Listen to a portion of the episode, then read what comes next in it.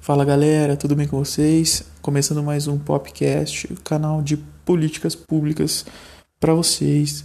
Bom, nossa temática de hoje vai abranger algo que é muito importante para nossa sociedade e também para o governo federal, tendo em vista que foi pauta de eleição para eles, certo? É, a gente vai falar sobre a segurança pública. Para isso, eu tenho convidados, como de costume, Léo, que vai me ajudar na mediação dessa conversa Peterson e Isa. Boa noite aí para vocês, boa tarde, bom dia e vamos começar a discutir. Oi, oi galera, tudo bem com vocês? Aqui quem vos fala é o Léo e, como já dito, estarei junto com o Matheus apresentando mais um Popcast. A conversa de hoje é com base na notícia: Ministro do Supremo manda soltar André do Rap, que nada mais é que o chefão do PCC em São Paulo. Bom, depois de meses procurando o André do Rap, o ministro Marco Aurélio Mello argumenta que André está preso desde o final de 2019 sem uma sentença definitiva, no qual excede o limite de tempo previsto na legislação. Bom, com base na notícia, vamos começar com a pergunta para a convidada Isabela. Isa, você, sendo uma estudante de administração pública, gostaria de saber o seu ponto de vista sobre a compreensão da segurança pública.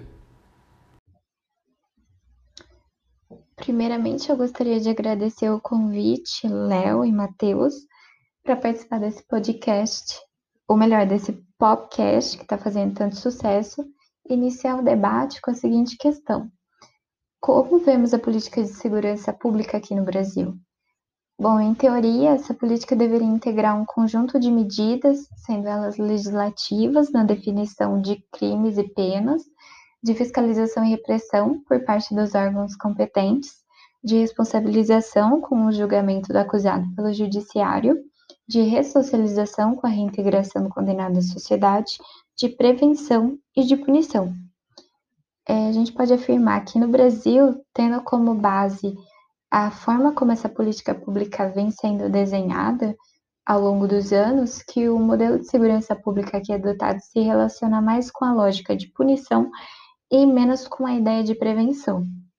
Então, ao invés de haver uma articulação, uma integração é, de um conjunto de políticas públicas que se conversem, como o investimento em infraestrutura, em educação, em saúde, emprego, na própria segurança pública, é, com vistas à diminuição das desigualdades, visto que o Brasil é um país de dimensão continental de fortes divergências regionais o que dificulta um pouco a articulação do Estado para que ele chegue nas pontas, o que a gente tem um investimento mais aprofundado em punição e combate.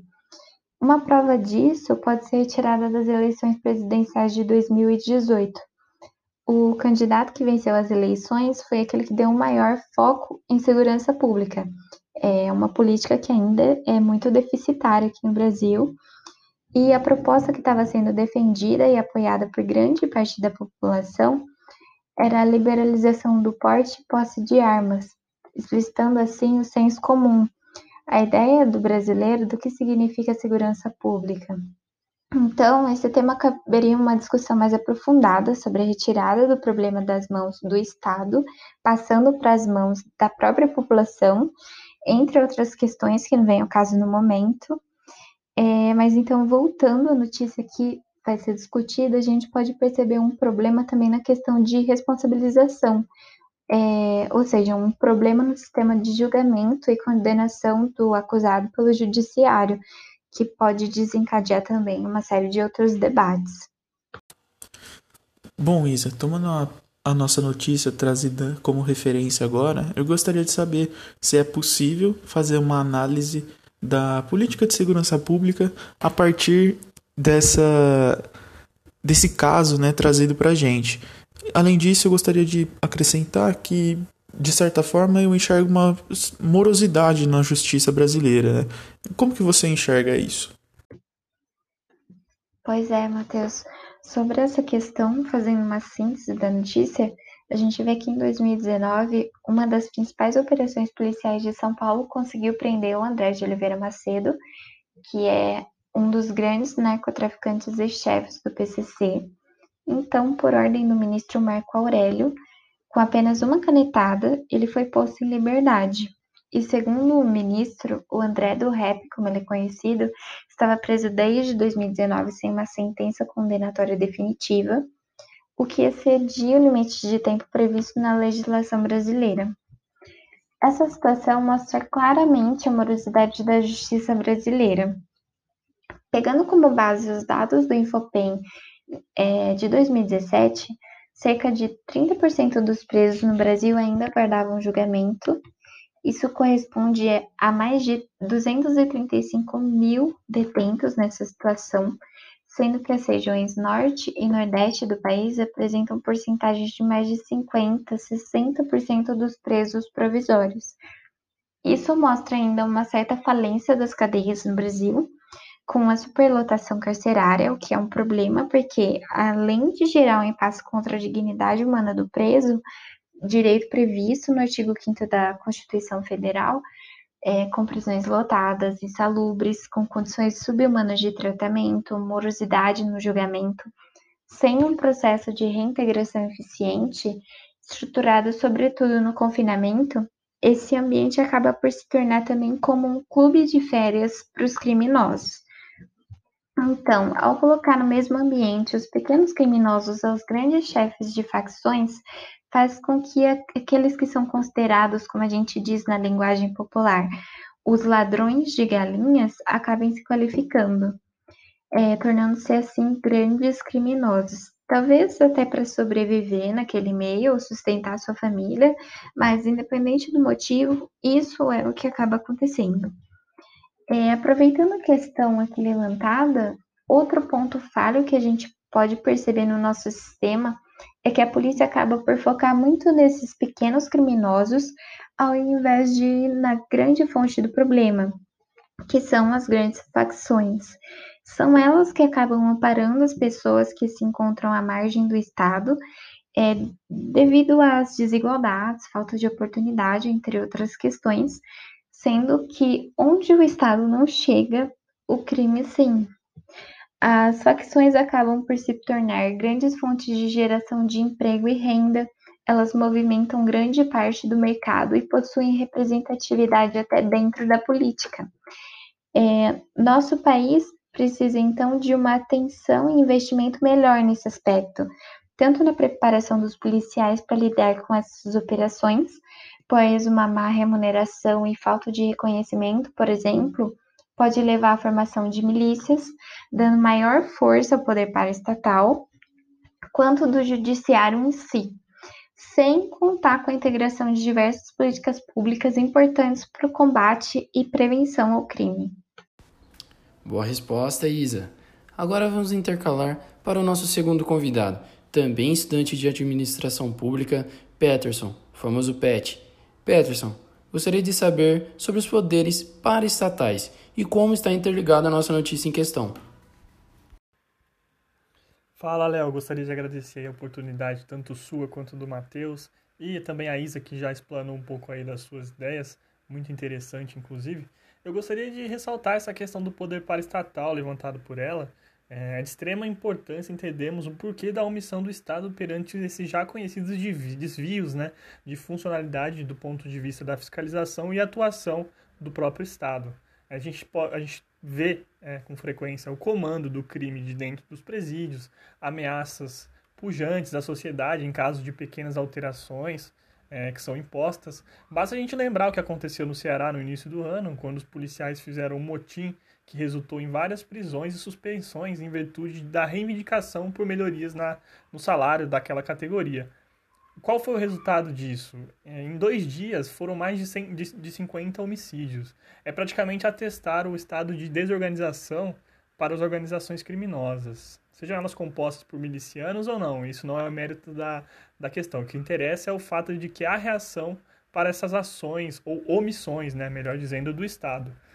Isso é básico e deve ser pensado. Se o Estado não chega, o crime organizado chega. Como dissemos, aliado a tudo isso está o fato que a segurança pública envolve poder e desigualdade social. Num país em que o poder do Estado não chega aos mais necessitados e a desigualdade social assola, a criminalidade toma conta. É, com um discurso de garantia no curto prazo que muitos ali não teriam né, condições através de um trabalho formal, bom, é melhor a gente nem falar né, da questão do trabalho formal, que é praticamente inexistente para essas classes sociais. É triste, né, pra, só para finalizar essa questão, Léo, é triste ver que a decisão do Supremo, né, como o nosso é, STF aqui no Brasil, ele fortalece ainda mais a, a rede do tráfico internacional de drogas. Põe na cadeia, tira, fica como procurado e depois discute se mantém ou não a busca. Não parece, sinceramente, que estamos lidando com a Corte Suprema de um país democrático. O, o argumento do, do ministro Marco Aurélio de que agiu apenas como estava na lei é simplório e não cabe a um magistrado do nível institucional que é o STF. A proporcionalidade entre a consequência do ato e a interpretação normativa deve ser pensada. A rejeição social e até mesmo da maioria dos, dos magistrados né, do, F, do, do STF revela que a norma em questão, para o caso específico, deveria ser objeto de última análise. Né? O mais importante frente a tudo isso é a periculosidade do até então preso, né, hoje não mais, agora procurado, André do Rep. É, Isa, mudando de perspectiva agora, muitas vezes eu tenho a impressão de que a política de segurança ela é estática, ou seja, é, durante an os anos, né, durante a história, poucas mudanças foram realmente efetivadas, né, grandes mudanças.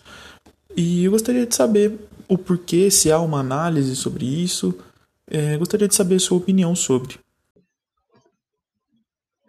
Eu acho essa questão muito importante, que é a dificuldade de até uma certa resistência que temos por parte dos governantes e daqueles que operam a máquina pública em levar adiante a construção e realização da política de segurança pública. É, Para isso, eu acho interessante destacar uma iniciativa estruturada durante o governo Lula, em 2003, que destacava a importância da segurança pública como uma matéria relevante a nível de Estado e não apenas a nível de governo estando então acima do debate político partidário. Dessa forma, foi elaborado através do Instituto de Cidadania um longo trabalho de mais de um ano para a construção da Política Nacional de Segurança Pública.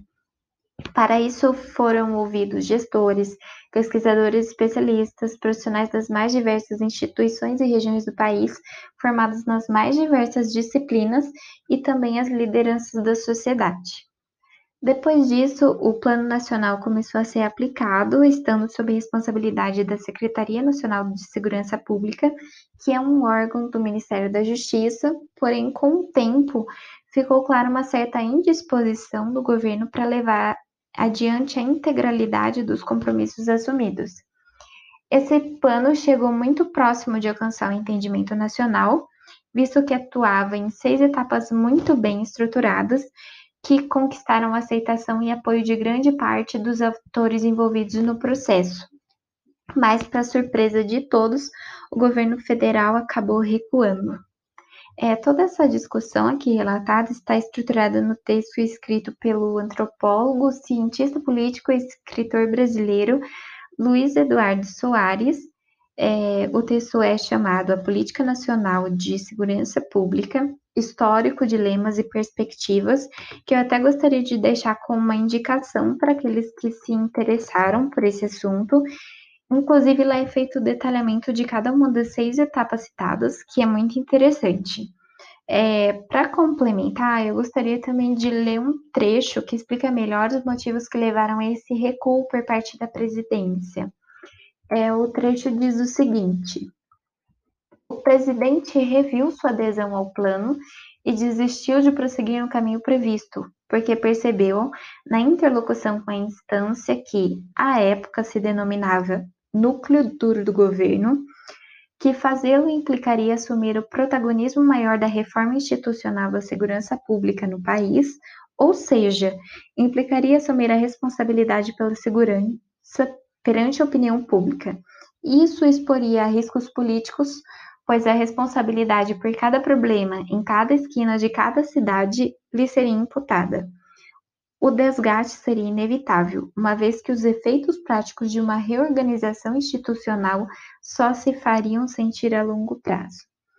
Então, esse trecho mostra um pouco do dilema que a gente enfrenta no Brasil sobre o assunto aqui debatido e a questão do tempo, da complexidade, da dificuldade no tratamento da segurança pública são inúmeros, o que acaba por acuar aqueles que podem enfrentar ou fazer alguma coisa a respeito disso. Boa. Pet, a pergunta vai para você novamente. E sobre os modelos de segurança pública? As suas estruturas? Gostaria de saber a sua opinião.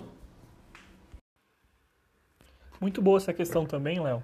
Vamos tomar aí como exemplo a notícia que estamos analisando, né? É notável que as alterações no que diz respeito às políticas públicas de segurança enfrentam uma estrutura, tanto pública como privada, extremamente forte. Essa estrutura no campo público enfrenta problemas com o próprio, como o próprio desarranjo normativo e estratégico das grandes instituições. Se a gente for pensar, por exemplo, o nosso Código Penal brasileiro completa agora em dezembro 80 anos. A disposição política em alterá-lo e principalmente aprová-lo compete privativamente ao Legislativo Federal. Mas a pergunta que se faz é: quais os meandros né, concorrenciais com os poderes normativos do próprio Estado e principalmente concorrenciais do ponto de vista da ilegalidade, atuando como um poder paraestatal? O que a decisão do STF tem em comum com essa definição que eu acabei de falar? é simplesmente o fato que seu caráter privativo, é, isto é, a interpretação das normas e dos possíveis desvios de legalidade, tem aumentado cada vez mais. Aliado a isso, as decisões que ocorrem em primeira e segunda instância tendem a ser diferentes, dada a interpretação e as chamadas analogias realizadas pelos juízes, necessário para o processo legal. Quando na falta de um, de um, de um dispositivo eficaz, né, do ponto de vista penal e do processo penal. Aqui estamos falando da concorrência estatal, mas e a paraestatal? Bom, essa é, atua de forma muito mais abrupta, ela se molda de acordo com as disposições legais e as brechas encontradas na legislação e no seu próprio entendimento dos limites do jogo, que é ditado pela classe política. O que a decisão do STF, então, tem em comum com tudo isso que eu falei? É o fato de, de causar insegurança jurídica no campo normativo e, principalmente, fortalecer os poderes paraestatais por meio de brechas legais existentes no nosso ordenamento jurídico brasileiro. Bom, Pet, para a gente finalizar o nosso podcast dessa semana, eu gostaria de saber como que é feita a análise das políticas públicas de segurança no Brasil. É, poderia falar um pouquinho para a gente? Muito boa pergunta, Matheus. É, para a gente falar sobre essa questão da avaliação, é importante a gente situar primeiro que essa definição ela tende a ser problemática e isso não é exclusivo do Brasil, viu? Por tratar-se de uma forma de atuação mais ostensiva, essa instituição policial ela sofre até hoje com o grande problema da política pública, não só na, na segurança, como em outras áreas também, é a interdisciplinaridade. Dados que revelam que a natureza ostensiva de comportamento mais periférico de atuação das grandes instituições policiais apenas mostram a desigualdade social e a pobreza que assola esse país. De acordo com Luiz Eduardo Soares, mesmo que a instituição policial opere de modo mais eficiente, né, colocando, por exemplo, do ponto de vista investigativo, é, da sua qualidade na abordagem com o cidadão e também de forma mais inteligente, revelar-se contra os problemas centrais né, dessa atividade paraestatal, ou seja, homicídios, tráfico de drogas e outras ações pertinentes, ainda assim o número poderá ser desfavorável. Quanto mais eficiente é o serviço prestado, maiores as chances de evidenciar grandes números. E a pergunta é exatamente essa: esses grandes números interessam aos governadores do estado? As notícias como o estado de São Paulo teve um aumento dos números de feminicídio no último ano agradam, de certa forma, o olhar político de curto prazo daqueles que estão na chefia de um governo? A dificuldade política é, então, também, é, ela deve ser levada em consideração. Aliado a isso tudo, o cidadão deve ter um conhecimento de tais informações de forma mais transparente, que é exatamente o que a gente está fazendo agora, discutindo e debatendo o real problema e o, tudo que envolve esse problema, não somente os números em si. Porque se a gente for olhar, por exemplo, é, os números que, que crescem de homicídios, que isso pode ser sim para um governador do estado algo não tão prazeroso de se, de se compartilhar, a gente está caindo num erro exatamente de avaliação, né? que é a pergunta central. As políticas públicas de segurança elas enfrentam esse paradoxo conceitual que perpassa essa, essa, essas características, ou seja, é, existe uma diferença entre o crescimento dos fatos e o crescimento dos números, né? e isso é preponderante aqui no nosso debate. Quando a gente fala que cresceu os fatos, significa que os homicídios cresceram. Quando a gente fala que cresceram os números, significam que pode ser que há uma subnotificação. Então, se cresceu de um governo para o outro, por exemplo, esses números, pode ser sim sinal de que haja uma maior eficiência administrativa e uma eficiência na instituição em si. Enquanto que o, os fatos, eles mostram exatamente o real problema. Então a gente precisa se atentar para isso. É muito importante que tenhamos esse debate para que a gente possa começar a pensar nessas formas de avaliação. Por isso que eu coloco a mídia como a principal papel é, articulador e também, é, nesse caso, os governadores de estado, que são responsáveis é, legalmente pelas instituições policiais.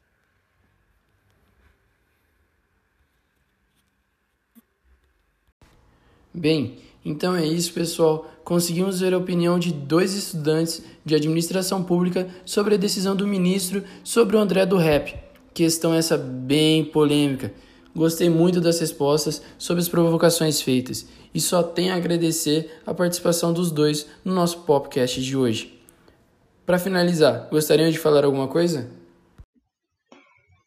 Eu gostaria de agradecer novamente, parabenizar vocês dois, Léo e Matheus, pelo convite em participar desse podcast.